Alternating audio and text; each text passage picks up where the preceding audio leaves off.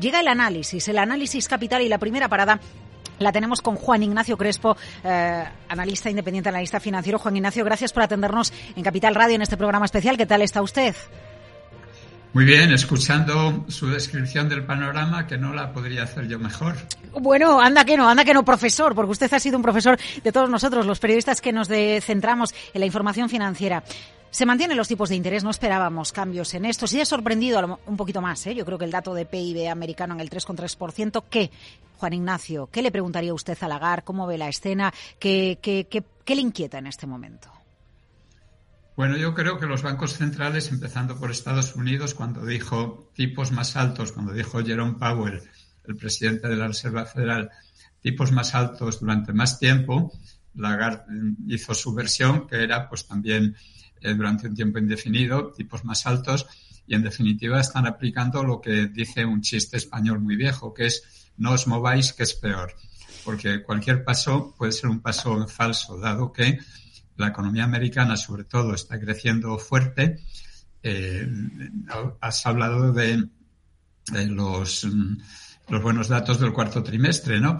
Eh, pero es que se han publicado ayer también los PMIs, tanto el manufacturero como el de servicios de la economía americana, provisionales para el mes de enero, y son datos que siguen siendo muy buenos, que han mejorado mucho respecto a los del mes de diciembre. Es decir, en la economía de Estados Unidos la economía está fuerte y la inflación todavía está ahí, la subyacente medida por el IPC, en un 3,8%, ¿no?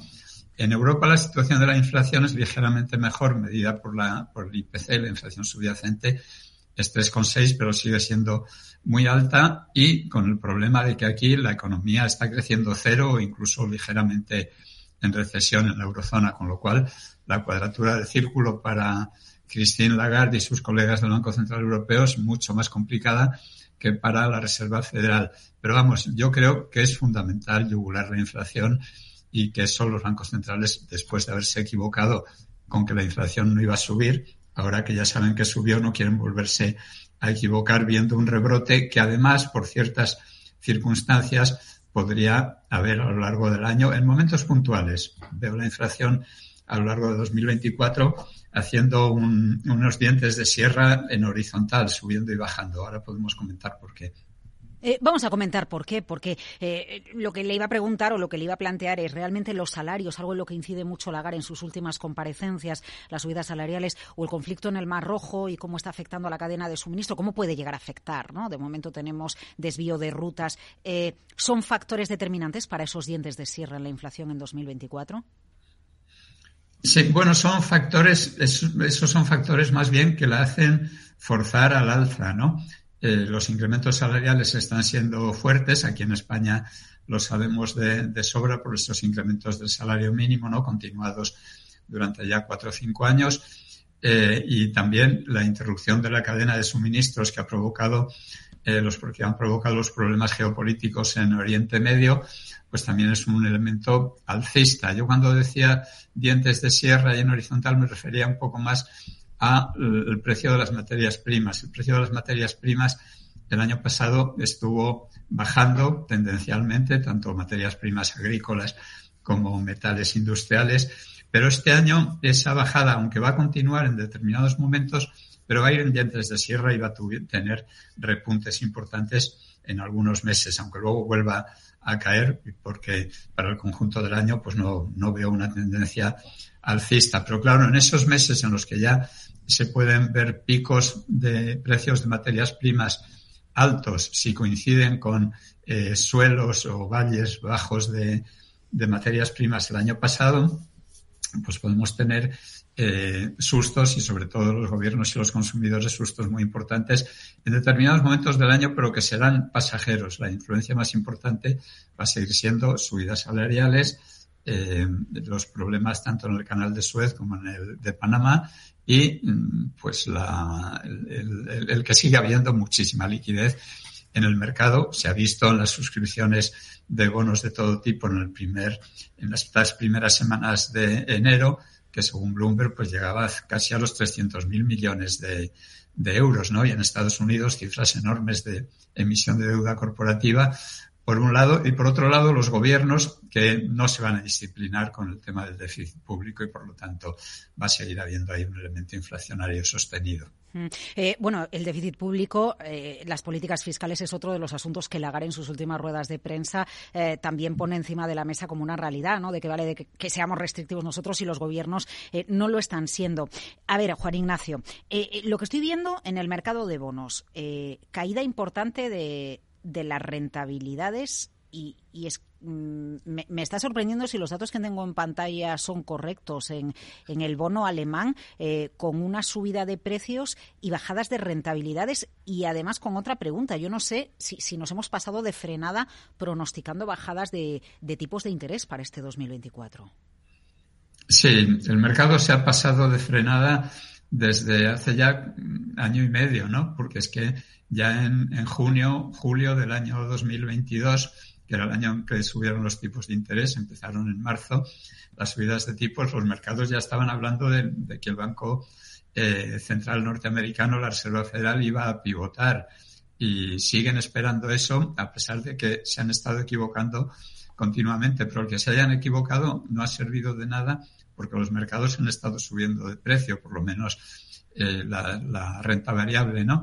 y en la renta fija pues ha habido un comportamiento más complicado porque las, las rentabilidades subieron mucho, pero yo mismo estaba viendo también cuando empezábamos esta conexión que las rentabilidades del bono americano en vez de subir estaban bajando, ¿no? Lo cual casa mal con, con la expectativa eh, que, se ha visto un poco frustrada de que la, el crecimiento en Estados Unidos no fuera tan fuerte. Pero puede ser el ajuste de un día, simplemente gente que está deshaciendo posiciones o tomándolas con, con retraso. Eh, no se puede uno eh, poner a juzgar por, por diez minutos de, de movimiento del mercado. ¿no? Bueno, vigilamos el mercado de, bonos, vamos a vigilar las palabras de, Christine Lagarde, mientras también vigilamos los mercados financieros, porque eh, las políticas expansivas de bancos centrales, se nos explicó, fueron gasolina eh, para la renta variable, pero la renta variable, Juan Ignacio, ahí la tenemos, ¿eh? ¿Cómo está aguantando el tipo? No lo digo precisamente ahora por la española, lo digo sobre todo por la renta variable americana.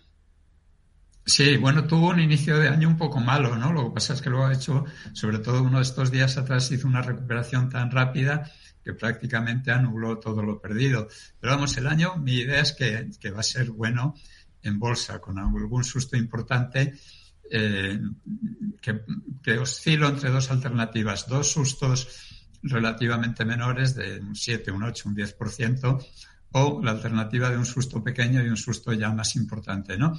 Pero eso hay que ir viendo cómo se desarrolla el año. Si hubiera ese susto importante, que es imposible de predecir, tendría que ver con algún eh, cisne negro, ¿no? Es decir, algo que aunque sepamos que puede ocurrir, no nos hacemos ni idea de, por qué podría ocurrir, ¿no? Con lo cual, eh, pues hay que mantener la, línea fundamental del pronóstico, en mi caso, que es eh, eh, en, perspectiva alcista, que en cualquiera de las dos alternativas que barajo terminarían el año con rentabilidades parecidas, rentabilidades pues importantes, ¿no? Del orden del 20% para el Standard Poor's 500. Es casi seguro que veremos bajadas de tipos de interés en algún momento del año, tanto en Europa como en el otro lado del Atlántico, pero probablemente se retrasen más y sean de menor intensidad de lo que un mercado pasado de vueltas en las últimas eh, semanas o los últimos meses ha estado descontando. Ojalá conociéramos cuál es el cisne negro, ¿eh, Juan Ignacio, para entender lo que nos puede venir. Porque podemos intuir, podemos decir, bueno, pues la inteligencia artificial puede acabar convirtiéndose en algo que cambie absolutamente tanto la economía eh, que nos coja descolocados, ¿no? ¿O piensa usted en algo más? A ver, si fuera, si supiéramos cuál va a ser el cisne negro, ya no sería negro, con lo cual sería como una adivinanza con una contradicción en su, en su seno. Eh, yo cuando pienso en cisnes negros, por supuesto, pueden ocurrir de todo tipo, ¿no? Desde un asteroide que, que choque contra la Tierra hasta una pandemia o hasta la inteligencia artificial que, que empiece a dominar al hombre, ¿no? Hmm. Bueno, eh, puede uno fantasear con esas cosas, pero yo cuando cuando pienso en cisne negro, pienso en un cisne negro financiero. Los, negros, los cisnes negros financieros siempre son por la misma razón, por alguien muy apalancado y que tiene además una importancia sistémica, pues que de repente puede dar la información un buen día de que lo que estuvo contando era mentira o de que se ha visto completamente estrangulado y no tiene liquidez. Así han sido los cisnes negros de los últimos 30 años. Por ejemplo, el día que en, en julio de 1997 Tailandia dijo que había mentido sobre el nivel de reservas de divisas que tenía, ¿no? Era evidente que ese nivel era muy bajo y además que su financiación era toda a corto plazo. Pero claro, nadie podía adivinar cuál era el día en la que las autoridades iban a decir hemos mentido, ¿no? O lo que ocurrió con la deuda griega, ¿no? Cuando un nuevo gobierno en 2010 dijo que también pues que habían mentido sobre los niveles de deuda pública que tenía Grecia. Es ese tipo de eh, cisnes negros financieros en los que yo pienso. Veremos qué es lo que sucede. Comienza, va a comenzar la rueda de prensa de Cristín Lagarde y vamos a saludar enseguida a algunos de sus colegas. Juan Ignacio Crespo, analista financiero, muchísimas gracias por acompañarnos.